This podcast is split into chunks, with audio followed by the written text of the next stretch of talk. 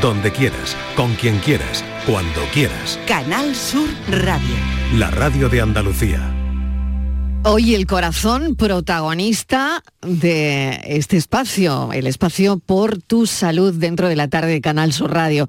Las enfermedades coronarias, también conocidas como enfermedades cardíacas o enfermedades cardiovasculares, son un conjunto de trastornos que afectan el sistema circulatorio del corazón. Estas enfermedades se desarrollan cuando, por ejemplo, las arterias coronarias responsables de suministrar sangre que vaya bien de oxígeno al músculo cardíaco, experimentan obstrucciones o estrechamientos debido a la acumulación de placas de grasa o también materiales, otros materiales en, en, sus paredes. Así que hoy hablaremos, nos ocuparemos de las principales enfermedades coronarias con el doctor Javier Mora, cardiólogo del Hospital Regional Universitario de Málaga. Lo haremos enseguida. Hoy hablaremos del corazón. Por tu salud, en la tarde de Canal Sur Radio. Pero antes de entrar de lleno en el corazón, Andalucía sustituirá las dosis de vacuna frente al meningococo C, recomendada para los cuatro meses, por otra vacuna a partir del 1 de febrero, según ha anunciado este jueves la consejera de Salud y Consumo, Catalina García. Patricia Torres, ¿qué sabemos? ¿Cómo se va a sustituir?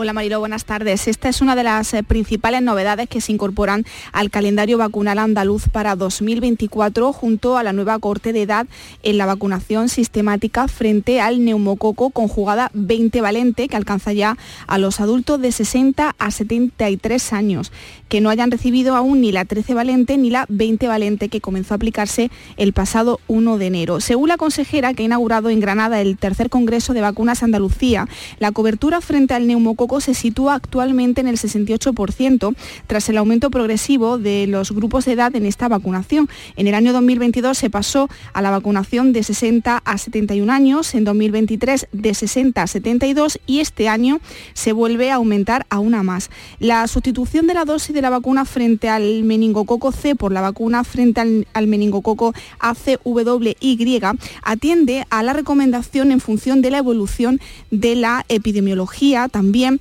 de la disponibilidad de vacunas seguras y eficaces y por la evidencia del impacto de las estrategias aplicadas en los países de nuestro entorno y así lo ha explicado la consejera. También desde el 1 de febrero se va a implantar el cambio a dosis única frente al virus del papiloma humano para la vacunación sistemática de chicas y chicos de 12 años y para la vacunación de rescate en chicas de 13 a 18 y en chicos de 13 años también que no se, que no se vacunaron previamente. La decisión de optar por la dosis única responde igualmente a la recomendación de la Organización Mundial de la Salud, avalada por estudios en los que se observa una inmunogenicidad protectora y una eficacia clínica mantenidas en los tiempos equiparables a las pautas de dos o tres dosis en chicas y chicos adolescentes tras un seguimiento de más de 10 años con las vacunas, eh, con las vacunas del virus el papiloma humano 2 y 4 y de 3 años con la 9.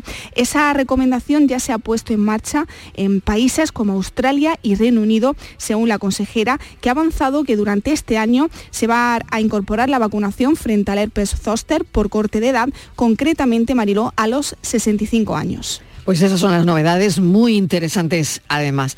Por otro lado, los casos de gonorrea se multiplican por 25 y los de sífilis por 10 desde el 2001. Patricia, nos ha sorprendido esta noticia porque siguen creciendo, esto sigue creciendo. Sí, las infecciones de transmisión sexual siguen al alza, sobre todo en los adultos jóvenes. Algunas como la gonorrea y la sífilis encadenan más de 20 años de incremento y su incidencia se ha multiplicado por 25 y 10 respectivamente, mientras que la clamidia se ha disparado un 245% desde el año 2016. Así lo revela el informe Vigilancia Epidemiológica de las Infecciones infecciones de transmisión sexual en España 2022, elaborado por el Centro Nacional de Epidemiología y el Ciber de Enfermedades Infecciosas del Instituto de Salud Carlos III, que recoge los datos de esas cinco infecciones de transmisión sexual de declaración obligatoria en nuestro país. Se trata de la sífilis, la sífilis congénita, eh, la gonorrea, a las que en 2015 se sumaron la clamidia y el linfagranuloma venéreo.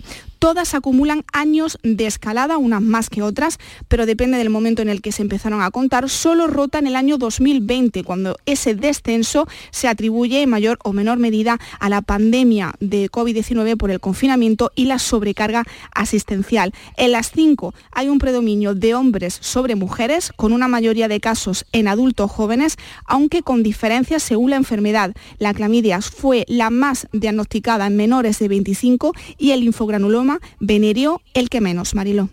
Pues sigue la escalada. ¿eh? Eh, Patricia Torres, muchísimas gracias. Esos son los datos.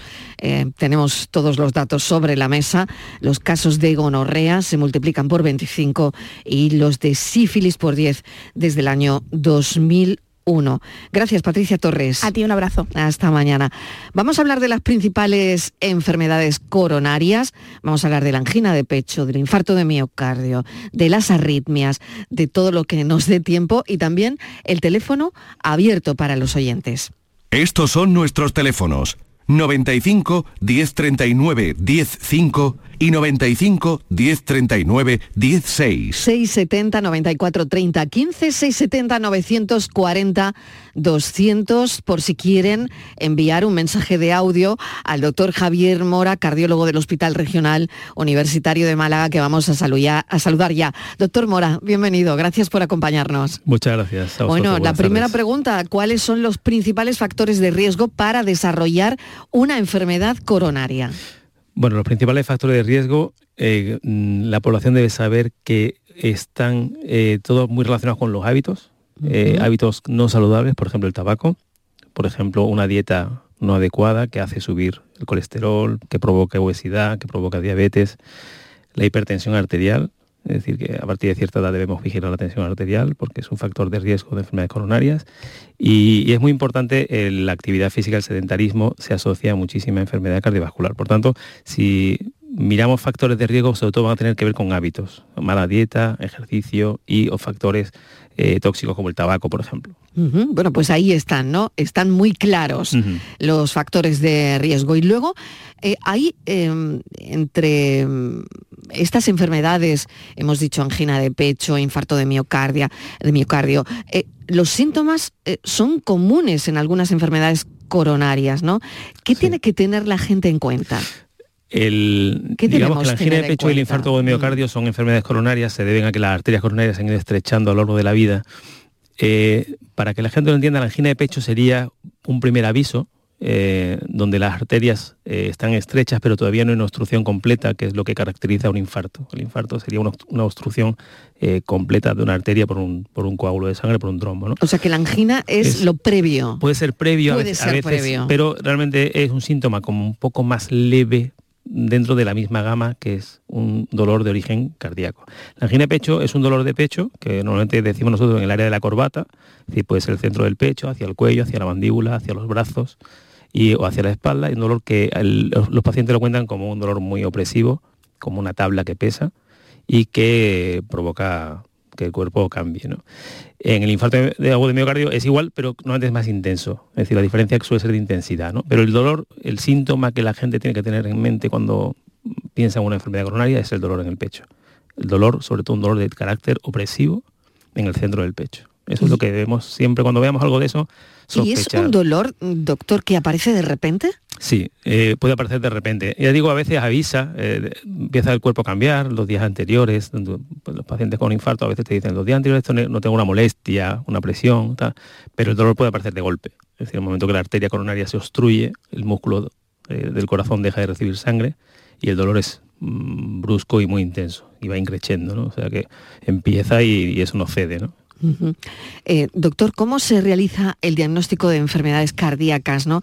Me gustaría que nos hablara de las pruebas eh, comúnmente utilizadas y conocidas. Sí, bueno, digamos que las pruebas van desde lo más sencillo, bueno, partimos siempre de una buena historia clínica, tenemos que escuchar al paciente qué síntomas nos está contando, eso nos va a facilitar muchísimo el diagnóstico, entonces hace falta tiempo para escuchar los síntomas del paciente, pero luego las pruebas que hacemos siempre empiezan por un electrocardiograma. Es ¿Qué les cuenta el electro? Pues el electro es, nos habla de cómo, mm, digamos, cómo atraviesa la, electricidad del corazón y nos dice, nos puede ser la pista, por ejemplo, para un infarto de de miocardio. Es decir, cuando, hay un infarto de miocardio, el electro cambia y va cambiando según progresa ese infarto. Entonces, a veces, paciente de urgencias, el electro primero puede ser normal incluso, pero si lo repetimos porque el dolor persiste, mm. va cambiando y ya empieza a haber unas alteraciones que nos obligan a tomar medidas ya urgentes. Entonces el electrocardiograma es eh, suele ser el primer diagnóstico del infarto suele ser con el electrocardiograma. Fíjese que es una medida diagnóstica que conocemos desde hace años, ¿no?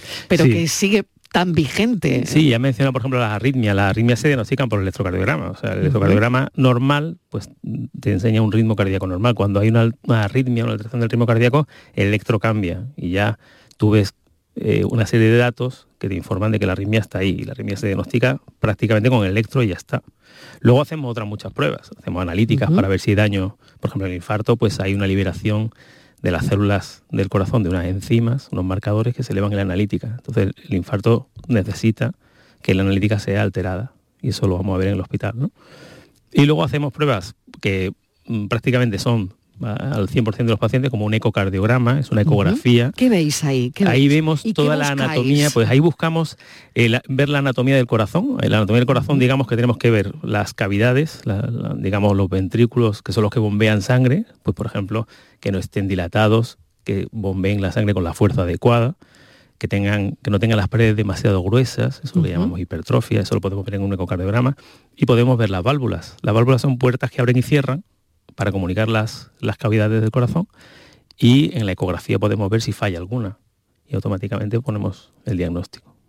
¿Qué se encuentran normalmente con un paciente con un amago de, infarto? Eh, ¿Qué es lo más común, doctor Mora?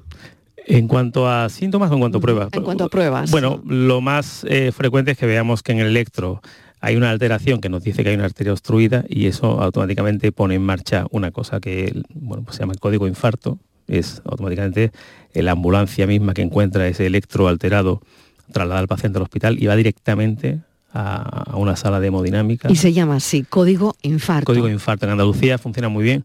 Es la, se sabe que, un, infarto, eh, el mejor tratamiento que tiene es desobstruir la arteria y eso se hace en una sala de hemodinámica, lo hacen cardiólogos especialistas, hemodinamistas, y eso cuanto antes se haga mejor. Claro, ¿qué es la hemodinámica para que los oyentes pues la hemodinámica lo puedan entender? Es eh, la forma de estudiar las arterias desde dentro, digamos. Nosotros accedemos a las arterias del corazón a través de un pinchazo en la muñeca, por ahí llegamos. Este es el cateterismo. Este es el cateterismo, sí.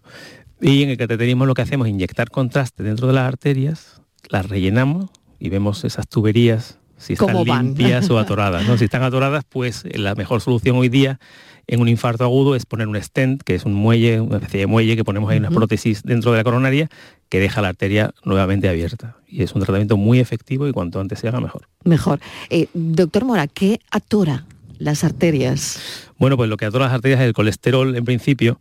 Va acumulando colesterol. Nosotros desde que nacemos vamos acumulando mm, pequeñas cantidades de colesterol dentro de la arteria. Eso tiene mucho que ver con los hábitos, tiene que ver con la genética también, ¿no? Y eh, finalmente ese colesterol dentro de la arteria puede cristalizar y, digamos, mm, eh, rayar un poco la arteria por dentro de manera que se fisura y el cuerpo repara esa fisura con un trombo, un coágulo de sangre que finalmente es el infarto. Es decir, que lo que encontramos dentro de una arteria es primero obstrucciones por colesterol y a veces calcificaciones también por la edad, más finalmente un, coágulo de sangre que ha terminado de obstruir la, arteria. Ha hablado en parte eh, de opciones de tratamiento. Las opciones de tratamiento, bueno, pues cada vez eh, más avanzadas. Sí, la verdad es que toda la tecnología ha avanzado de forma que el, que el tratamiento del infarto pues es muy mecánico, ¿no? Es decir, podemos desobstruir una arteria en menos de una hora y, además podemos dar soporte al corazón si el corazón fallara, por ejemplo, y tuviera pues, una pérdida de fuerza muy brusca, se pueden usar muchísimos eh, elementos de asistencia a ese, a ese ventrículo, a ese corazón que está fallando. Hay, es decir, hay tecnología como para apoyar eh, la fase aguda de un infarto y que pueda salir el paciente adelante. Esto antes ocurría en menor medida. Bueno, antes, claro, antes, es que antes no se sabía todo, esto, ¿no? Claro, efectivamente, antes un infarto pues vamos, y no, no hace tanto. ¿eh? Y no hace tanto, no hace tanto. Yo empecé la residencia en el año 98 y ahí en ese momento no se hacía cateterismo a todos los infartos, por ejemplo. se hacía a algunos. Es decir, que era una técnica, bueno, pues si hace falta se hace. Y ahora es obligatoria prácticamente porque es el mejor tratamiento posible. ¿Es una técnica con efecto secundario? Bueno, hay que decir que toda técnica que se realiza, digamos que sea invasiva, que entra al cuerpo a trabajar dentro de las arterias, pues tiene ciertos riesgos. Aquí nosotros manejamos siempre una balanza entre el riesgo de la técnica y el beneficio que podemos obtener. Y en este caso, en la fase aguda de un infarto, pues los beneficios son tantos y los riesgos son, eh, si no se hace, los riesgos son tan elevados que al final hay que hacerlo. Y los riesgos, bueno, están ahí. No se hace un cateterismo a nadie que no lo necesite porque los riesgos no están compensados. Desde Hay pequeño riesgo de ictus, hay pequeño riesgo de complicaciones por el pinchazo en la arteria que la que accedemos. Es decir, hay posibles complicaciones, pero si hablamos del cateterismo en el contexto de un infarto, pues está plenamente justificado. Y luego el porcentaje, eh, ese porcentaje del riesgo que estamos hablando, me imagino que, mm, bueno, no, no es muy alto, ¿no? Bueno, el, el, ¿Te refieres al cateterismo o te refieres al infarto en sí? No, me refiero al riesgo de, bueno, pues de que el cateterismo ah, genere algún problema, sí, no, no, el riesgo, eh, realmente es, un riesgo mínimo, es una técnica que tiene, mm, es muy segura. Hoy por hoy es muy segura y, claro, depende mucho de las características particulares de cada paciente. Hay pacientes que llegan a la sala de hemodinámica con un infarto, casi hablando tranquilamente, comentando la jugada, y otros que llegan pues intubados y mm, en coma, ¿no? Es decir que, y eso varía mucho las posibles complicaciones que luego encontramos. Desde luego. Pero es una técnica que hoy día se practica con muchísima seguridad y con muchísimos elementos para poder solventar todas las complicaciones que puedan surgir. ¿Cuántos infartos se ven al día, doctor Mora? Bueno, se ven muchos. Normalmente en un año en mi hospital pues a lo mejor vemos 300 infartos, en Andalucía pueden ser 9.000 en un año. Es decir, que hablamos de una enfermedad 9.000 infartos en Andalucía en un año, 9.000 en un año. Algo así. Entonces, ah. ten en cuenta que es la causa número uno, la, enfermedad cardiovascular es la causa número uno de muerte en el mundo, por encima de todos los cánceres. O sea, que es que eh, cuando hablábamos, fíjate, cuando hablábamos de la pandemia, han muerto 50.000 personas, y era un número increíble, y era una pandemia temible. En esas mismas fechas había muerto 120.000 de infarto o de enfermedad cardiovascular, más del doble y nadie hablaba de la pandemia cardiovascular ni nada de eso, ¿no? Es decir, que es muy, muy, muy, muy frecuente, muy prevalente y encima, bueno, pues mata mucho, ¿no? Claro, es una pandemia, ¿no? Cardiovascular, como, como dice doctor. Bueno, pues seguiremos con las preguntas e invito también a los oyentes a hacerlas si tienen alguna pregunta, si quieren hablar con nuestro cardiólogo, con el doctor Mora, eh, bueno, pues pueden llamar a este teléfono, a estos teléfonos que suenan. Estos son nuestros teléfonos 95 1039 105 y 95 1039 16. Seguro que has oído hablar de compartir responsabilidades de forma equilibrada en la crianza de los hijos e hijas. Pero, ¿sabes qué beneficios aporta? Compartir los cuidados es salud para toda la familia. Es convivencia respetuosa libertad de decisión, independencia y autonomía para niños y niñas. Pero también es amor, respeto, compromiso y salud, tanto física como emocional. Familias corresponsables, cuidados compartidos.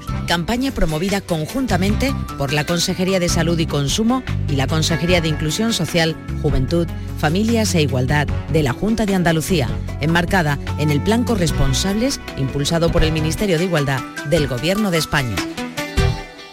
Mano de santo limpia la ropa, mano de santo limpia el salón, mano de santo y en la cocina, en el coche, en el watercloak, mano de santo para el hotel, mano de santo para el taller, mano de santo te cuida, mano de santo te alegra la vida, mano de santo, mano de santo, ponte a bailar y no limpies tanto, mano de santo, mano de santo, ponte a bailar y no limpies tanto. Seguramente el mejor desengrasante del mundo, pruébalo. Vélez Málaga y Torre del Mar abren al mundo una ventana al paraíso, un destino único y natural dentro de la Costa del Sol, una ventana a la cultura, historia, tradiciones y gastronomía, un lugar donde disfrutar de playas de ensueño y rincones mágicos. Vélez Málaga y Torre del Mar, una ventana al paraíso. Concejalía de Turismo, Ayuntamiento de Vélez Málaga. Canal Sur, la radio de Andalucía. Bormujos más limpio es cosa de todos. No la cagues. Tu mascota deja sus cacas. Tu obligación es recogerlas. Son pequeños gestos que hacen grande nuestra ciudad. Tu pueblo limpio es cosa de todos. Campaña promovida por el Ayuntamiento de Bormujos y Urbaser. Noches de la Maestranza presenta El Barrio el próximo 13 de septiembre. Entradas disponibles en el corte inglés.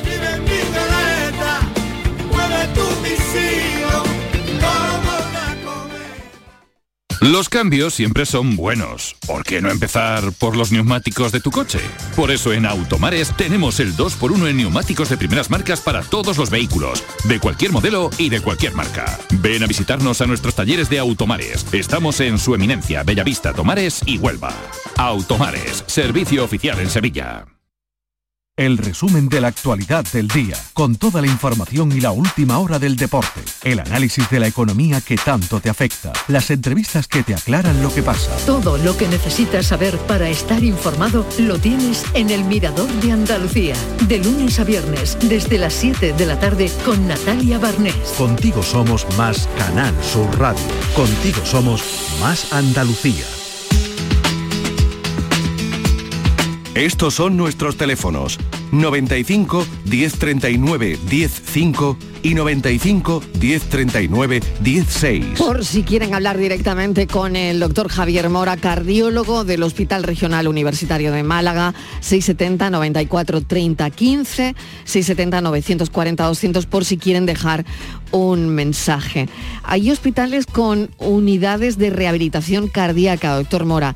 Esto es muy importante porque sobre todo cuando tenemos alguna enfermedad del corazón, cuando hemos tenido un infarto o cuando tenemos arritmia, da mucho miedo.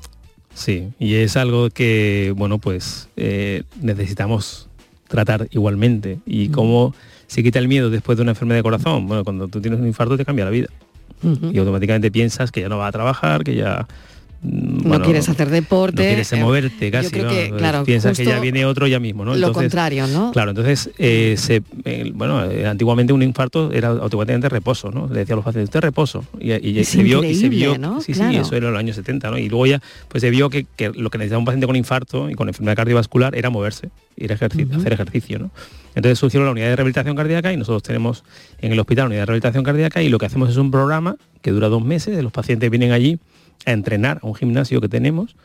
Los pacientes reciben mm, entrenamiento, o sea, eh, digamos, eh, se aprenden cómo hay que entrenar para hacerlo bien, controlando su frecuencia cardíaca, sabiendo los síntomas que podrían tener. Porque una vez que has tenido un infarto es importante controlar todo eso. Claro. Doctor, es decir, no, no, si he tenido un infarto no es prudente eh, ponerte a correr en una cinta eh, sin controlar, ¿no? Exactamente. Sin controlar tu frecuencia cardíaca. Es importantísimo, eh, digamos, quitar el miedo a la gente. al, paciente con, infarto hay que, hay que, quitarle miedo, no hay que darle más miedo de hoy que te va a repetir si haces esto. Lo que sí hay que enseñarle lo que tiene que hacer, ¿no? Y creo que la unidad de rehabilitación cardíaca está muy bien para eso, porque ahí educamos en deporte, tenemos un programa de charlas donde enseñamos cosas como por ejemplo cómo tomarse la tensión o cómo usar la nitroglicerina debajo de la lengua si duele el pecho. O tenemos una psicóloga que organiza unas reuniones donde tratamos aspectos como cómo relajarse, cómo respirar. Y digamos, con deporte, educación y psicología somos capaces de que el paciente recupere la confianza, sepa autocuidarse y tenga hábitos saludables para toda la vida. De manera que hoy día es una recomendación de máximo nivel hacer rehabilitación cardíaca después de un infarto, igual que lo es después de un ictus, hacer rehabilitación.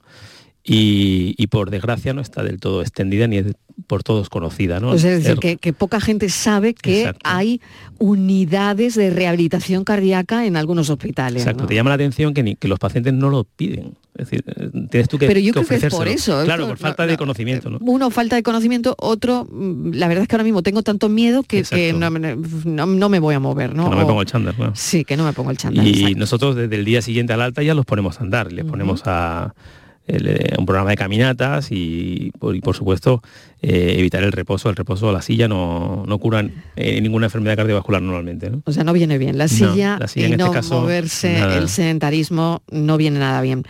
Bueno, nos está llamando Lorenzo de Almonte. vamos a atender esta llamada. Lorenzo, ¿qué tal? Bienvenido. Hola, buenas tardes. Felicidades por el buen programa. Muchísimas gracias. Adelante, Lorenzo, con su pregunta. Pues mira, mi pregunta para el doctor era la siguiente, vamos a ver. Eh, yo llevo ya un par de meses que me duele mucho el, pecho en la parte de arriba, o sea, debajo de la garganta, entre el, el, pecho. Me oprime mucho. Eh, me han hecho una prueba de esta de mm, un cardio, esto, ¿cómo se llame? Esfuerzo. Pero no me han visto. Un electro, ¿no? ¿Electro? Para un electro, exactamente, perdón. Mm. Y la doctora en un principio, pues no, no me vio nada raro. Me ha mandado por cardiólogo, pero claro, esto tarda mucho tiempo, por lo visto y quería saber ese, dolor que puede ser cuando yo, sobre todo cuando camino deprisa o cuando hago algún esfuerzo. Bueno, lo que comentábamos antes, ¿no? El dolor de pecho que se relaciona con los esfuerzos puede ser una muestra de que el corazón está protestando porque no le llega el riego adecuadamente. Y eso es lo que se llama una angina de pecho. Es decir, nosotros cualquier dolor en el pecho que tenga que ver con me esfuerzo, me duele, me detengo, se me pasa, nos, hace pensar que es que el corazón no está recibiendo el riego adecuadamente cuando más lo necesita, que cuando hay un esfuerzo, ¿no? Cuando hay más, más sangre, cuando más sangre necesita ese corazón, ¿no? Entonces, bueno, pues si hay unos síntomas que sugieren una angina de pecho, yo creo que lo prudentísimo es eh, que le vea al cardiólogo cuanto antes.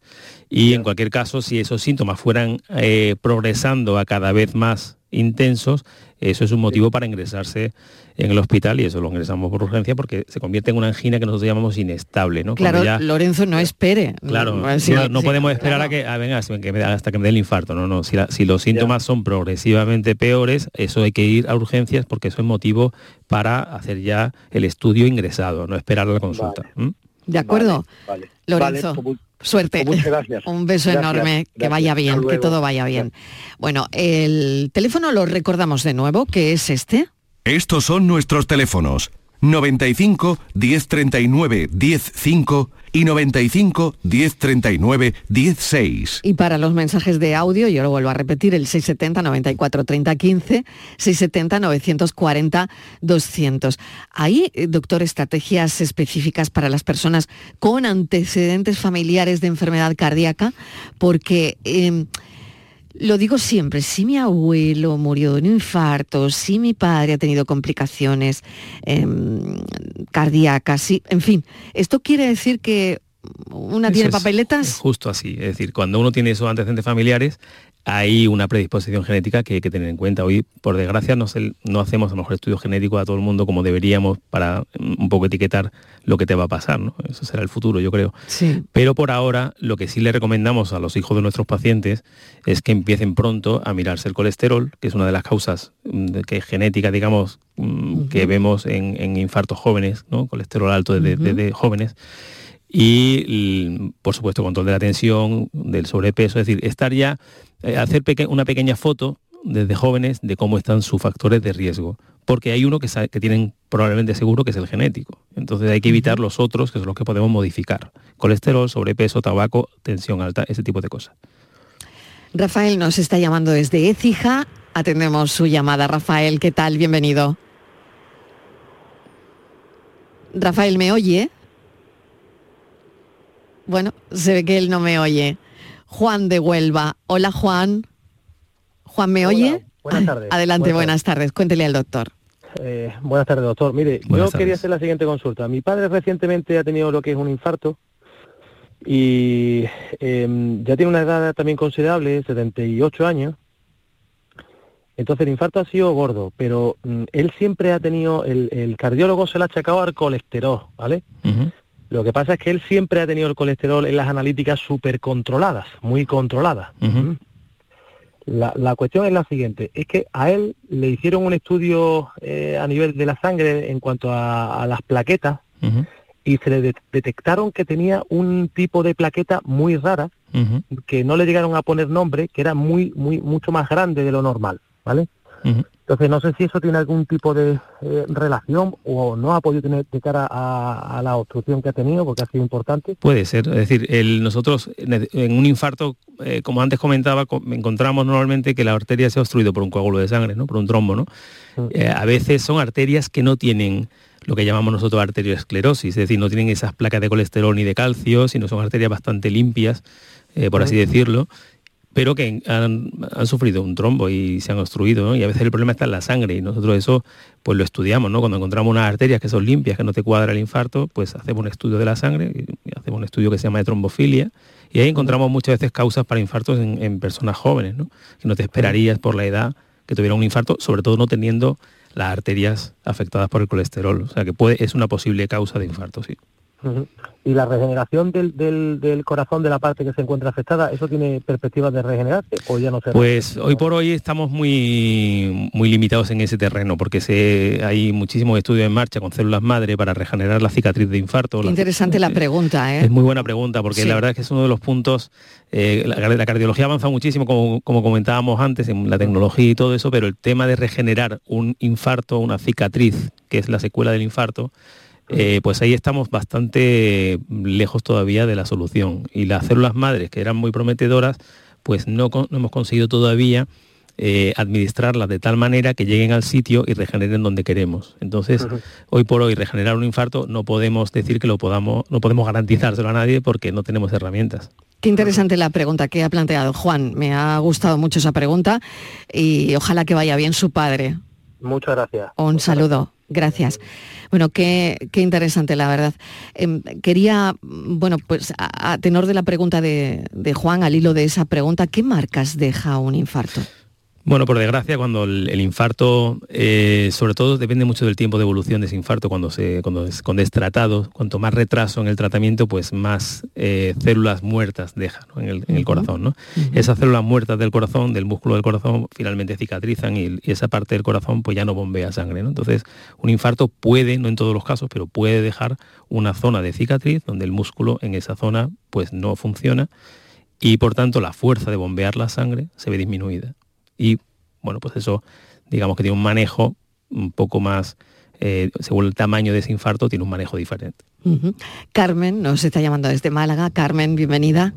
Buenas tardes. Adelante. Muchas gracias y felicidades a ustedes. Gracias. Eh, al doctor, por favor, le quería preguntar, porque yo tengo ya 79 años, pero desde hace tres solo me estoy tomando Eutiro para el tiroide, porque el cardiólogo cuando me vio y dijo que tenía una fibrilación auricular, yo tenía palpitaciones, mucha alteración, vamos, que, que se ponía el ritmo cardíaco muy alterado, pero ni soy hipertensa, ni tengo exceso de peso, ni soy sedentaria, ni alcohólica, ni fumo. Entonces, sin tener esos riesgos, cuando el cardiólogo vio la analítica, dijo, este hipertiroidismo mm, subclínico o que desde 2008 me lo habían diagnosticado, ¿qué tratamiento toma? Digo, ninguno, sal marina yodada me dijeron y eso me han seguido diciendo algún endocrino que me ha visto que no necesitaba ningún tratamiento. Dice, ¿cómo no? Si tiene las hormonas tiroideas muy altas.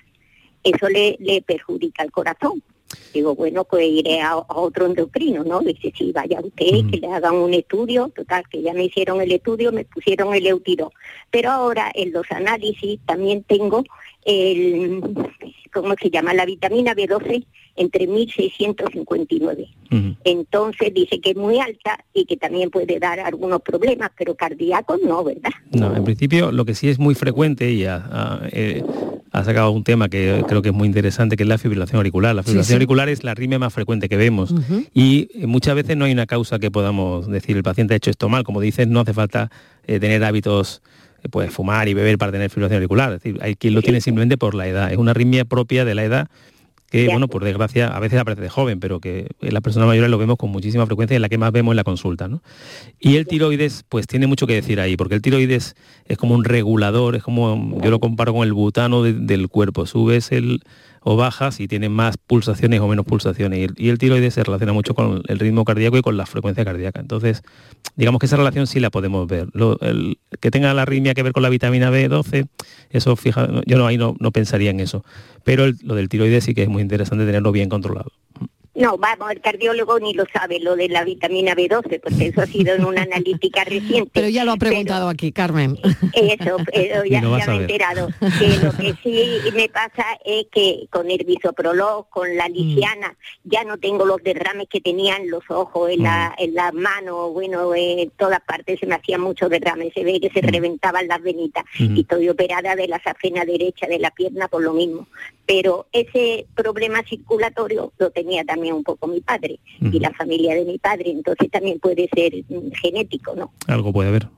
Algo puede haber, claro. Bueno, no le entretengo porque tendrá muchas llamadas. Muchísimas gracias. Muchísimas gracias. Eh, me han dicho que sí, que me tengo que hacer un cateterismo, pero que bueno, que íbamos a esperar un poquito más. Gracias y buenas tardes. Gracias, pues con tranquilidad. Con tranquilidad, Carmen. Muchísimas gracias y que vaya todo muy bien. Qué bien, qué bien habla Carmen, ¿eh? qué bien habla Carmen, qué bien eh, conoce Carmen todo lo que le pasa. Sí. Y qué interesante es porque la información es salud al final. Es fundamental. Y la información, bueno, he visto como Carmen estaba muy bien informada sobre, sobre todas sus dolencias y cómo hablaba con, con, propiedad, ¿verdad? Qué interesante. Es fundamental. Yo creo que hoy día eh, bueno, de hecho en muchos hospitales estamos y todavía nosotros no tenemos eso, pero lo vamos a desarrollar, que es un programa de paciente experto. Hay, mm, qué interesante. Eh, hay pacientes que ya tienen un nivel de... Casi, casi se lo voy a pillar como sección. Pues, paciente, experto. El paciente experto hoy Me gusta mucho para, para una sección del programa de Por tu Salud. Conoce su enfermedad de tal manera y la cuenta. y la cuenta en un lenguaje que cualquiera lo puede entender. Claro, claro, y a otros pacientes le viene muy bien la experiencia de alguien que lo cuenta desde el conocimiento de haberlo padecido. ¿no? Qué interesante. Y en, muchísimos hospitales eh, y en rehabilitación cardíaca, por ejemplo, que hacemos charla educativa, en algunos sitios son pacientes expertos los que imparten. Pues creo que eso lo voy a copiar, doctor. Y ¿eh? creo que es muy útil. Creo que a, un paciente le viene muy bien que otro paciente le cuente cómo le ha ido. Totalmente, totalmente cierto. Vamos a las arritmias, si le parece, doctor que bueno que aparecen con la edad, pero bueno, no necesariamente. También hay gente muy joven con arritmias. Sí, sí, arritmias hay a todas las edades. ¿Esto, el modo de vida, el estilo, el estilo de vida influye? El estilo de vida influye, y sobre todo a la hora de, de que se manifiesten, porque muchas veces tenemos ahí algún, nosotros decimos un sustrato, ¿no? Como una, tenemos la base en el corazón, tenemos algún defectillo de fábrica, muchas veces los tenemos, pequeños cortocircuitos, y a veces con la vida que tenemos, el alcohol, el estrés, pues eh, hace que puedan desencadenarse esas arritmias que tenemos ahí calladas, ¿no? Y entonces, bueno, pues hay una variedad de arritmias muy grande. Hay arritmias propias de gente joven que no tienen, que son totalmente benignas. Y luego, pues la arritmia más frecuente que vemos es la fibrilación auricular, ¿no? Que es la que vemos sobre todo en personas mayores. Y que, como ha dicho muy bien Carmen, pues requiere un anticoagulante como tratamiento, porque el riesgo de ictus que se asocia a la fibrilación auricular es muy alto. Y entonces, mm, prácticamente eh, tal y como diagnosticamos una fibrilación auricular, estamos usando un anticoagulante para que esa sangre esté líquida y no tenga riesgo de ictus, que el ictus es la causa número uno de, dependencia en España. Claro, iba a preguntarle eso precisamente, ¿no? ¿Cómo conviven, cómo se relacionan enfermedades coronarias con otras condiciones de salud, ¿no? Eh, usted lo ha comentado, ¿no? Eh, colesterol, diabetes, mm, tensión alta pero bueno, luego también hay otras enfermedades que pueden convivir, ¿no? Con una, con otra coronaria, ¿no?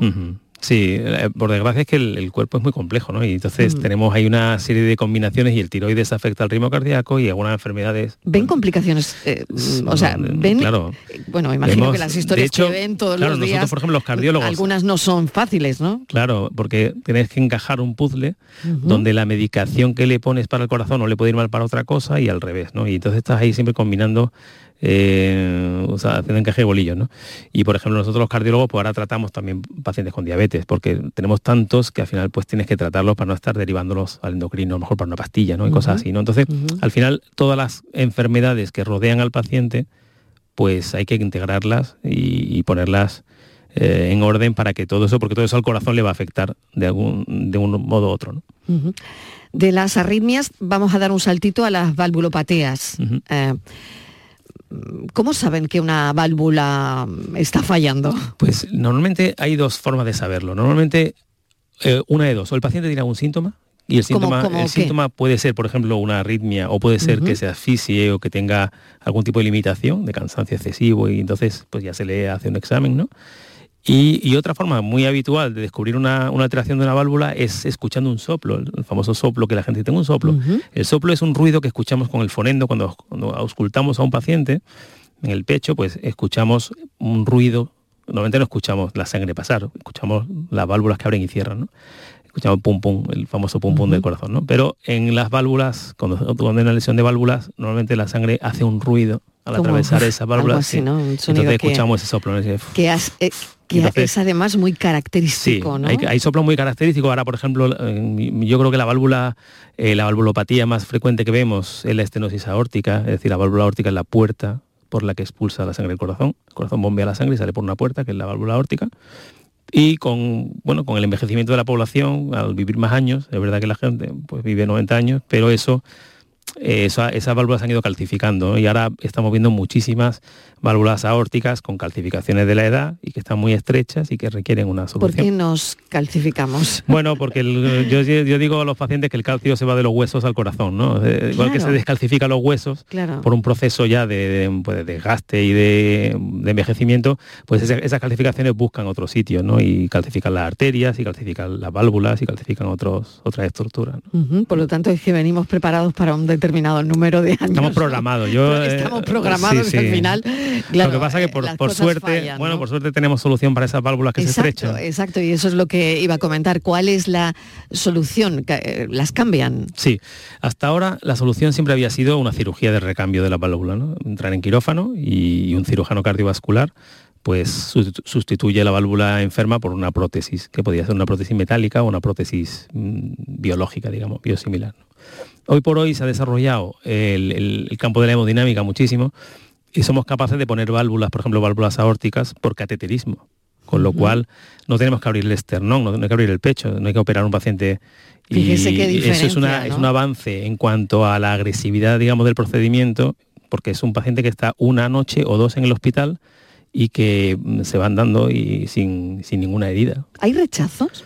No, ese tipo de válvulas no tienen rechazo, es decir, no existe ese tipo de rechazo, con lo cual es una, una, son unas, válvulas muy seguras, ¿no? No tenemos ese problema. ¿Y qué arreglan? Bueno, lo que arregla es O sea, cuando, cuando ya te ponen la válvula, eh, bueno, ya, se acabaron los automáticamente El, al día siguiente, claro, al, día siguiente la persona dice que ya no da otra cosa. Al día siguiente. Ya el, tapón ese que tenía en la puerta del corazón ya desaparece y ya esa asfixia que había, esa, esa fatiga excesiva, a veces incluso los pacientes se desmayan o tienen dolor en el pecho, eso desaparece. Y la verdad es que los pacientes eh, mejoran muchísimo. Cuando tú sustituyes una válvula enferma y la, el procedimiento, tanto sea cirugía como por cateterismo, va bien y no, hay complicaciones. Y eso el paciente se pone nuevo muy rápido, muy rápido. Pasa con todo lo que implantan en el corazón, ¿no? El stent, pues pasa lo mismo. El paciente pasa de estar muy mal a, estar como una rosa. estar como una rosa, efectivamente. Em, con las válvulas. ¿Y pasa también con el marcapasos? Sí, el marcapasos es, bueno, pues un salvavidas, ¿no? Eh, cuando el ritmo cardíaco se, o por desgaste por la edad o por, por un problema del tipo que sea eléctrico en el corazón, eh, va cayendo en pulsaciones y las pulsaciones son muy muy bajas, pues hay que poner un marcapasos. El marcapasos es una solución para ese problema y, igualmente es una intervención con anestesia prácticamente local o una pequeña sedación y que la persona se puede ir a casa prácticamente el mismo día al día siguiente y cambia la vida, claro, porque un paciente con 40 o 50 pulsaciones, o bueno, 50 puede que no, pero con 40 pulsaciones está arrastrándose literalmente por la casa y con su marcapasos puesto se va con 70 pulsaciones y se va nuevo, ¿no? Mm. La enfermedad cardíaca en mujeres. Mm, vamos ahí, doctor, porque hay diferencia en, los síntomas y en el tratamiento. Sí. Hay una brecha, esta es una brecha que está cada vez más, más conocida y más estudiada y, y bueno, a partir de que había más, veíamos más mortalidad en la mujer que en el hombre. Es decir, si la mortalidad de un hombre en un infarto en el hospital es de un 8%, la mujer era un 16%. Es que es el doble. Y entonces, eh, pues se ha estudiado el por qué, ¿no? Pensábamos que, es que los síntomas del infarto en la mujer eran totalmente diferentes y no es tan así. Es decir, la mujer también tiene dolor en el pecho, pero eh, la mujer a veces acompaña los síntomas, mm, con, los adorna de una manera que el diagnóstico no es tan fácil, eso hay que decirlo, y a veces eh, también el, el médico que está enfrente de la paciente mm, puede atribuir los síntomas a otros problemas, por ejemplo, ansiedad o otras cosas. y, es verdad que en la mujer, luego es verdad que, por ejemplo, los infartos en la mujer son edades más avanzadas, son más mayores.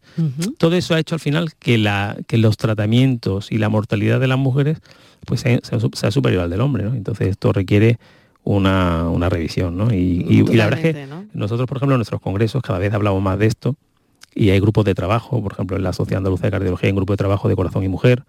Es decir, que estamos eh, concienciados en, mejorar eso. Esto es muy importante porque ya lo saben, eh, ya tienen esa información, ya lo saben y me imagino que esto hace que se ponga más atención, ¿no? Exacto. Yo eh, creo a, que la historia clínica. Yo le diría a las mujeres, a las mujeres que nos escuchen que si tienen dolor en el pecho, si se ponen malas, que intenten no Mm, minimizar esos síntomas o quitarles importancia, que piensen que puede ser un infarto. Es, verdad que antiguamente se decía que las hormonas femeninas protegían del infarto y tal, eso fue una cosa que se dijo en una época. Eso no sé si es un mito. Pero eso, bueno, eso era verdad, es, verdad que las hormonas femeninas protegen, sí, las hormonas femeninas protegen el corazón eh, hasta, determinada edad, pero a partir de la menopausia eso ha cambiado. Y, encima si la mujer ha sido fumadora o otros eh, adornos, como que tenga sobrepeso, que sea diabética o lo que sea, al final está adelantando la edad de presentación del infarto. Claro. Y, claro, el problema es que antes nadie ve, no, no era tan frecuente ver una mujer de 40 años con un infarto, ahora sí. Ahora ya lo vemos todas las semanas. Todas las semanas. Todas las semanas. Mujeres de 40 años con un infarto. y hombres, o sea, pero mujeres de 40 años antes era muy difícil ver. diría, eh, doctor Mora, que ha bajado la edad de presentación de, de los infartos en la gente. Sí, de hecho en Estados Unidos uno de cada cinco infartos tiene menos de 40 años. ¿Y a qué lo atribuyen? Pues probablemente a los hábitos que tenemos eh, en nuestro tiempo. Es decir, nosotros estamos comiendo peor que nuestros padres o nuestros abuelos, eh, fumamos más y la mujer fuma más que el hombre, eso hay que saberlo.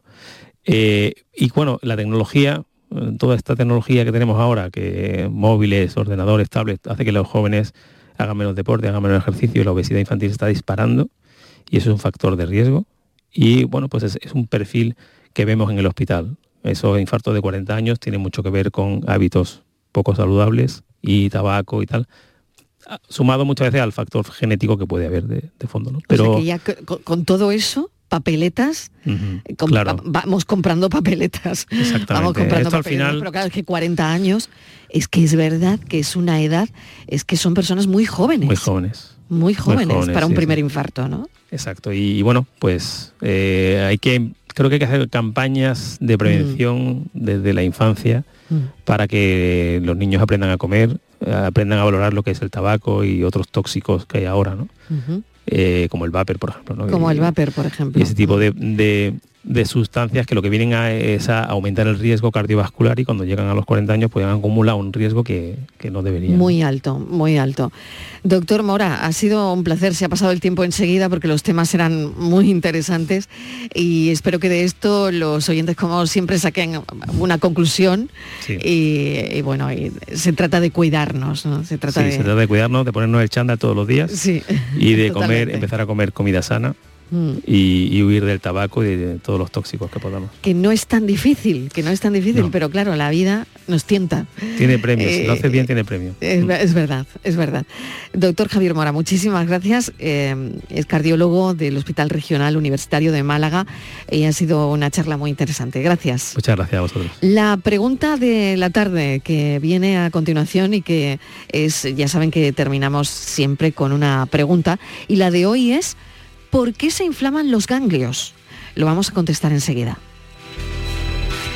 La tarde de Canal Sur Radio con Mariló Maldonado. También en nuestra app y en canalsur.es.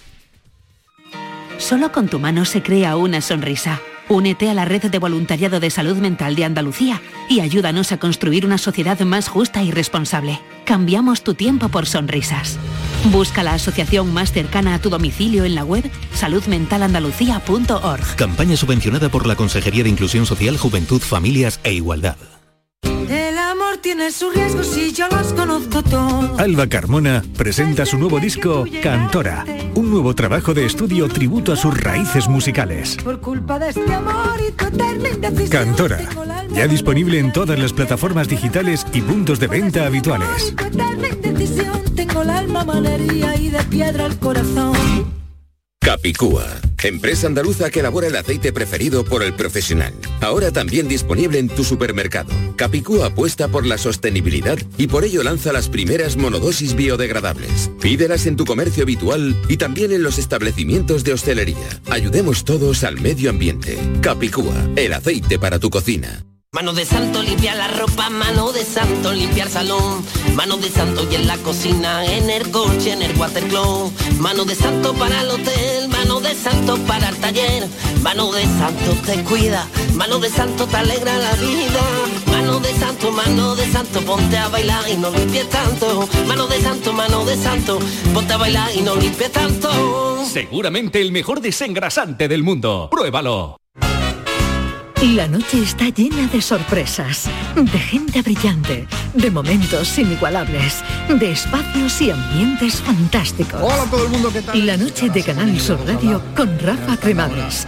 De lunes a jueves, pasada la medianoche. Noche de risas y miedo, noche de viajes y aventuras sin movernos del club porque somos tus amigos y puedes contar con nosotros. Contigo somos más Canal Sur Radio. Contigo somos más Andalucía.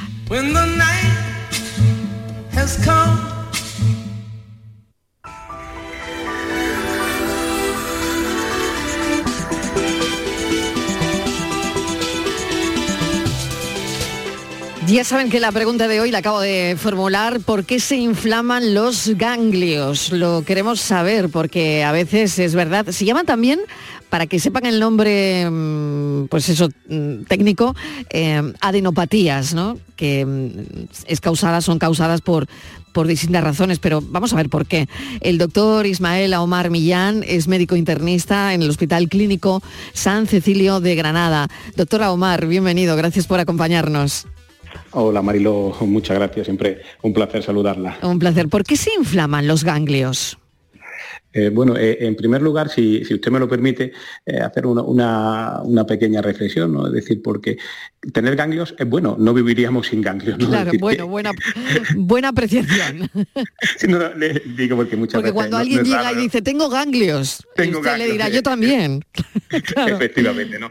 es decir, es bueno, muy someramente, ¿no? De, decir eso, que no se asuste uno, no tengo ganglios, gracias a Dios, ¿no? ¿Verdad? Claro, claro, claro parte de, lo que llamamos el sistema linfático, ¿no? que muy someramente tenemos las arterias, las venas y, los capilares, los, vasos linfáticos, ¿no? que es como un, mecanismo de defensa. Diríamos que, los ganglios son como, si me permite dicho coloquialmente, como un colador, ¿no? que es donde están los linfocitos que, entre otras cosas, destruyen eh, cosas que son, que son perjudiciales para nosotros, como distintas proteínas, virus, eh, bacterias, etcétera, etcétera. ¿no?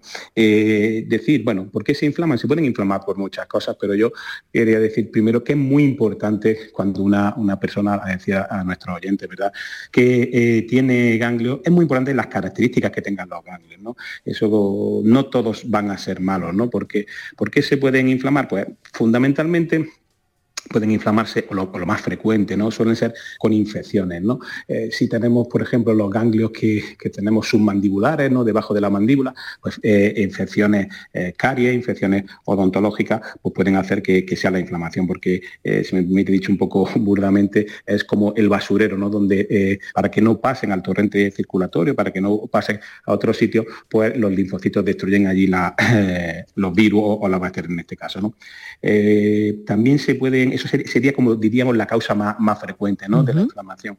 Eh, también hay eh, causas, evidentemente, que es lo que más nos llama la atención, ¿no? y lo cual tenemos que tener presente, causas tumorales, ¿no? causas tumorales de distinta, de distinta consideración. ¿no? Si hay eh, lo que llamamos ¿no? el cáncer de la sangre, ¿no? Dicho, la leucemia o, los linfomas, pues cuando hay una proliferación de linfocitos o hay una, una leucemia, también pueden inflamarse los ganglios, pero tienen unas características muy distintas a las que hemos hablado antes anteriormente. ¿no? Yo siempre cuando veo a algún paciente en consulta les digo, evidentemente que hay que estudiarlos, que hay que explorarlos, pero que fundamentalmente un ganglio cuando nos debe preocupar? Pues cuando un ganglio duro, que es pétreo, que está eh, adherido a, las partes profundas, que no se puede mover, o, duele mucho o crece mucho, eso tendría que preocuparnos un poquito más. Luego, pues eh, eso sería otra causa, ¿no? no solamente además los linfomas o las leucemias, sino también los ganglios pueden ser una, un estímulo, una expresión de, una metástasis, ¿no? que pasa, es como esa parada de autobús, ¿no? que antes de ir a otro, a otro órgano, pues pueden estar en los, en los, ganglios, ¿no? Eh, cuando hay una adenopatía patológica. Y luego hay eh, otra causa o, causas que son también eh, frecuentes, como son enfermedades inflamatorias, como el lupus, la artritis reumatoide o, la sarcoidosis. Y mm, bueno, finalmente también puede ser, pues, hay una gran cantidad de medicamentos que, pueden hacer que, aumenten los ganglios, que haya adenopatía. Pero como les decía, para mí lo, fundamental es eh, intentar ¿no? diferenciar las características del ganglio que tenemos, si es uno, si es mucho o, dónde está. ¿no? no es lo mismo tener uno o dos eh, solamente en el cuello a tener ya en el cuello, en la axila o en la ingle. ¿no? Eso es un poquito mm, muy someramente, ¿no? Dicho esto. Muy bien. Pues le agradecemos la explicación porque ha sido magnífica. Ya sabemos por qué se inflaman los ganglios y cuándo, y cuándo verdaderamente tenemos que prestar atención, ¿no? Y, ha dado unas características muy concretas. Em, para que, bueno, pues nos fijemos en ello, ¿no? Doctora Omar, muchísimas gracias por habernos contado y respondido nuestra pregunta de hoy. Pues muchas gracias a usted, Marilo, que tenga muy buena tarde. Que tenga buena tarde también. Gracias, un saludo. Lo dejamos aquí, que estamos a punto de llegar a las 7 de la tarde y llega nuestra compañera Natalia Barnés enseguida con el Mirador, pero yo me despido de ustedes hasta mañana a las 4. Ha sido un placer como siempre. Ya saben que a las 4 arrancaremos con nuestro cafelito y beso para después seguir con la entrevista y a las 6 de la tarde cuidarnos y cuidarles. Un beso para todos. Adiós.